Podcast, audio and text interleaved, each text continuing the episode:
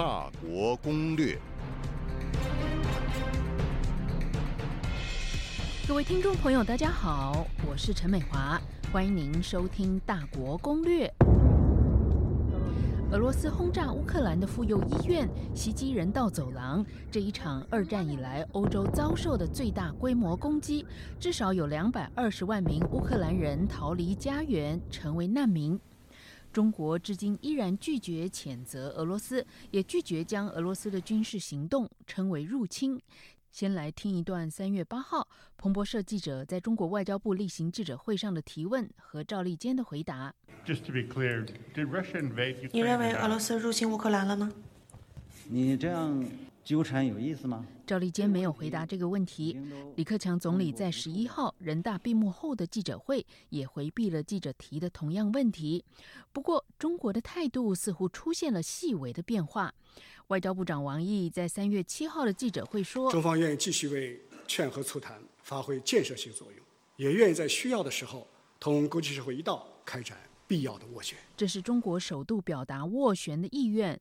而习近平三月八号和法国总统马克龙、德国总理舒尔茨举行视频峰会时，谈到了乌克兰局势。习近平强调，乌克兰局势令人担忧，中方对欧洲大陆重燃战火深感痛惜。我们听到习近平用了“战火”这个词，然后三月九号，中国红十字会送了一批价值五百万人民币的物资给乌克兰红十字会。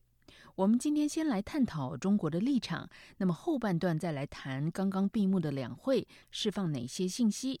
首先请教台湾政治大学东亚研究所的所长王信贤。我觉得中国打到这十几天，它可能有一些转变，它的整体的战略是没有变的。嗯，就是从头到尾保持表面上的中立啦。嗯，那事实上也不是真的中立嘛。就是你看联合国三个重要的表决，他的投弃权啊，对，弃权那那等于是支持俄罗斯啊。嗯，对。我觉得他整体的战略就是说，他想要在这件事情里头塑造出他是一个维护国际秩序跟和平正义的道德的高位。嗯，一方面他在批评西方国家嘛。嗯。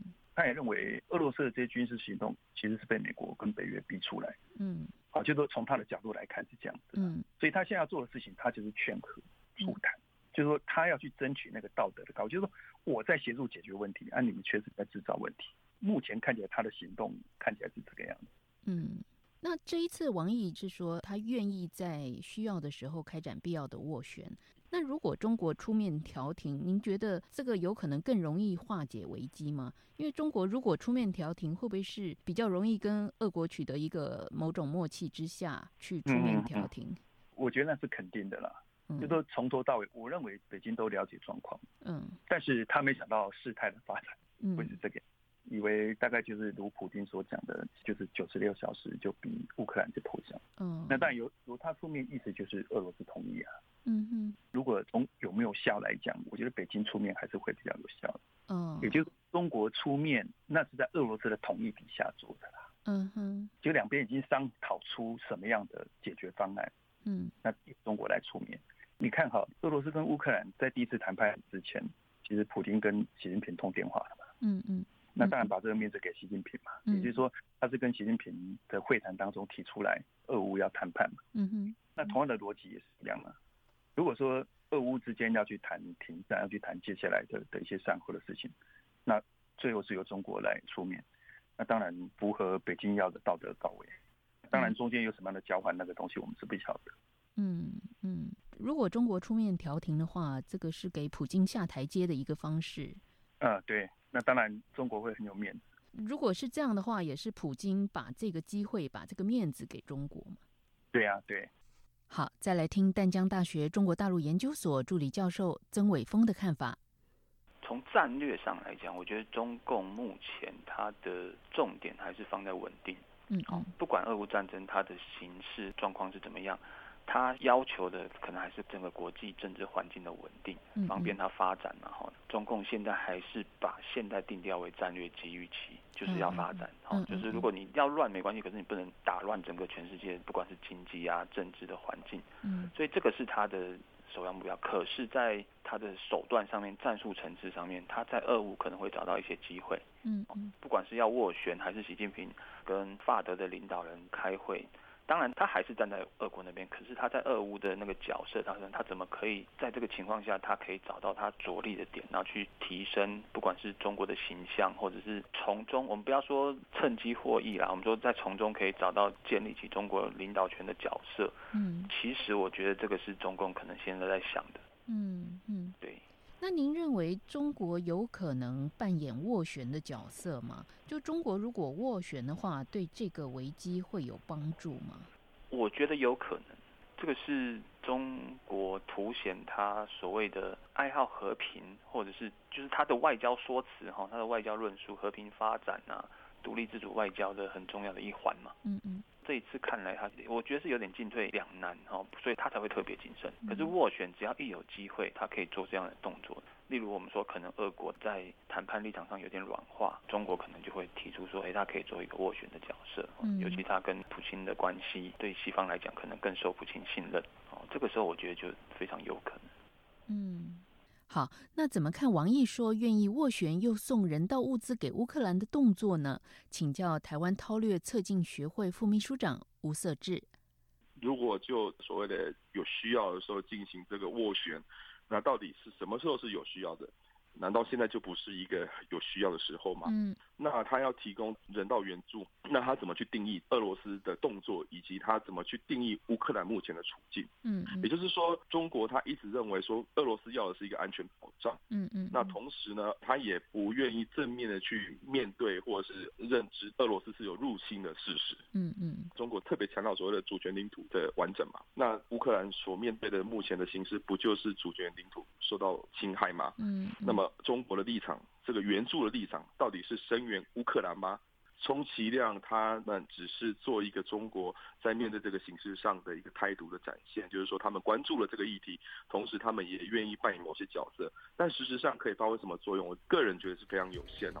嗯嗯嗯，中国如果真的希望化解冲突，中国能做什么呢？来请教台湾中山大学政治学研究所的副教授陈志杰。中方至少可以从减少向俄罗斯采买大宗物资、原物料开始。嗯，这个是中国政府单方面就能够做到的。各级政府向俄罗斯的原物料的采购能够减少。嗯嗯。然后，对于现在仍然在进行、在运作的中俄民间的商品交易，也能够做出限制。这都是中方政府能够马上就做的。嗯，他也不用敲锣打鼓啊。这些交易如果暂停，或者是数量交易的金额大幅下降的话，国际媒体很快就会知道了。嗯，那他也不用让俄罗斯没面子，他也不用公开讲嘛。嗯，这个就等于是给俄罗斯经济上面很大的压力了。嗯嗯，对我觉得这个事也不会让俄罗斯很丢面子，那也是中方能够完全做得到的。那如果俄罗斯一直表面上和谈，实际上炮击平民，不愿意遵守这个停火的人道走廊的协定，中方就可以做这些事情啊。嗯哼，其实乌克兰跟俄罗斯跟中国的关系都相当不错。嗯嗯，呃，乌克兰是明明白白对着俄罗斯入侵的，那对于中方一直强调要尊重各国主权、领土完整啊。那中方又作何感想？所以现在就是说，对中方而言，这是一个很尴尬的战争。这个最好的盟友所做的事情是违反中共政府一直在国际社会上面宣扬的原则。嗯，中共政府最多能做的就是说，低调的请俄罗斯要节制他的战争行为。嗯嗯，当然，国际社会也不可能期待中国政府是完全跟西方社会站在一起，但是他有他可做的事情。嗯，只是目前我们看不到他做了什么对解决战争有帮助的事啊。嗯，除了俄乌冲突的议题之外，今年两会其实有一些信息值得注意。我们从习近平下团组的讲话来观察，请教王信贤老师。两会期间，总书记下团组。第一个是到蒙古，到蒙古他谈的是能源安全，嗯，那第二个是到农业跟社会福利那个政协的界别，他谈的是粮食安全，嗯嗯嗯，那三月七号到解放军跟武警的团组，他谈的是国家安全，嗯嗯，所以其实全部都是环绕着安全啊，嗯嗯嗯，那他到解放军的这个代表团，他讲的这个，我觉得他有点意思了哈。嗯嗯。尤其是谈那个解放，就是涉外军事法治工作的这个部分。嗯嗯。把涉外的法治运用在军事上面，哦，这是我看过他应该是第一次提。哦。哦，就是说他要依法建军嘛。那在依法建军的这个情况底下，其实他又提到了涉外军事法治的这个部分。他那个前后文是这样，就是说加强涉外军事法治工作。统筹谋划军事行动和法治斗争，建成等等等等的，更好用法治维护国家利益。嗯嗯，因为中国现在的国家利益就是核心利益，涉及到主权统一、领土完整跟发展利益嘛。嗯，就是说军事在里头的作用，就是要透过法治的方式把它讲清楚。嗯，也就是说，当外来的势力什么时候去违反到它的主权统一或领土完整或发展利益？那涉及到军事的，他就要有什么样的反应？嗯嗯，这个是他法理斗争的一环啊。嗯，对，嗯，您刚提到这个其实很重要，就是说他去了三个代表团，都着重在安全，尤其是都谈安全。对对，粮食、能源，特别是能源哈。对，嗯，对。您有注意到中国最近在能源或者是粮食方面有缺乏的危机或风险吗？呃，粮食安全其实一直在提了。嗯。尤其是去年郑州水灾之后，其实还有之前长江大水的时候，其实很多人在谈粮食安全的问题。嗯那今年公布的一号文件，连续好多年都是农业嘛，哈。那今年还特别强调了粮食安全。嗯。但是以我对中共的理解是这样，就是说，当他会把这些问题提出来的时候，代表其实他问题不大了。嗯。就是说粮食安全会把它提出来，就我们的粮食安全怎么办？嗯当这个东西提出来，那表示他其实有件负案或者是什么。要真正有问题，他是不会这样提的。嗯。真正有问题就不讲。嗯嗯。美国还是对于中国来说，还是目前最大的战略对手。所以王毅在他的记者会上的讲话，非常大篇幅的在批评美国，在反驳美国。美中关系在王毅的这个回答里头，应该算是里头最精彩的了。嗯嗯，很多新的东西跑出来，这个东西准备很久。什么四不一无意，把它浓缩成口号，这种都不绝对不是简单的东西。他你看哈。四不一无一无意是新提的，嗯哼嗯哼，哦，他也提到四不一无意的表态，什么始终漂浮在空中，哦，就是没有落地，嗯，这种都是铺陈很久了嘛，嗯，再来三原则取代三分法，嗯哼，还有五四三二政治，嗯，强化五眼联盟，什么兜售四边机制，嗯，拼单边的收紧双边同盟，这像是 slogan 的东西，这个都是铺陈很久的，嗯哼哼。所以他对美的这个部分才是他主要要讲的东西。嗯哼嗯，对。那对日本他就比较呃稍微温和一点哈，不要为他人做火中取栗的事情。对对，就是说他不要站在美国那边，而且有时候跑得比美国还要快。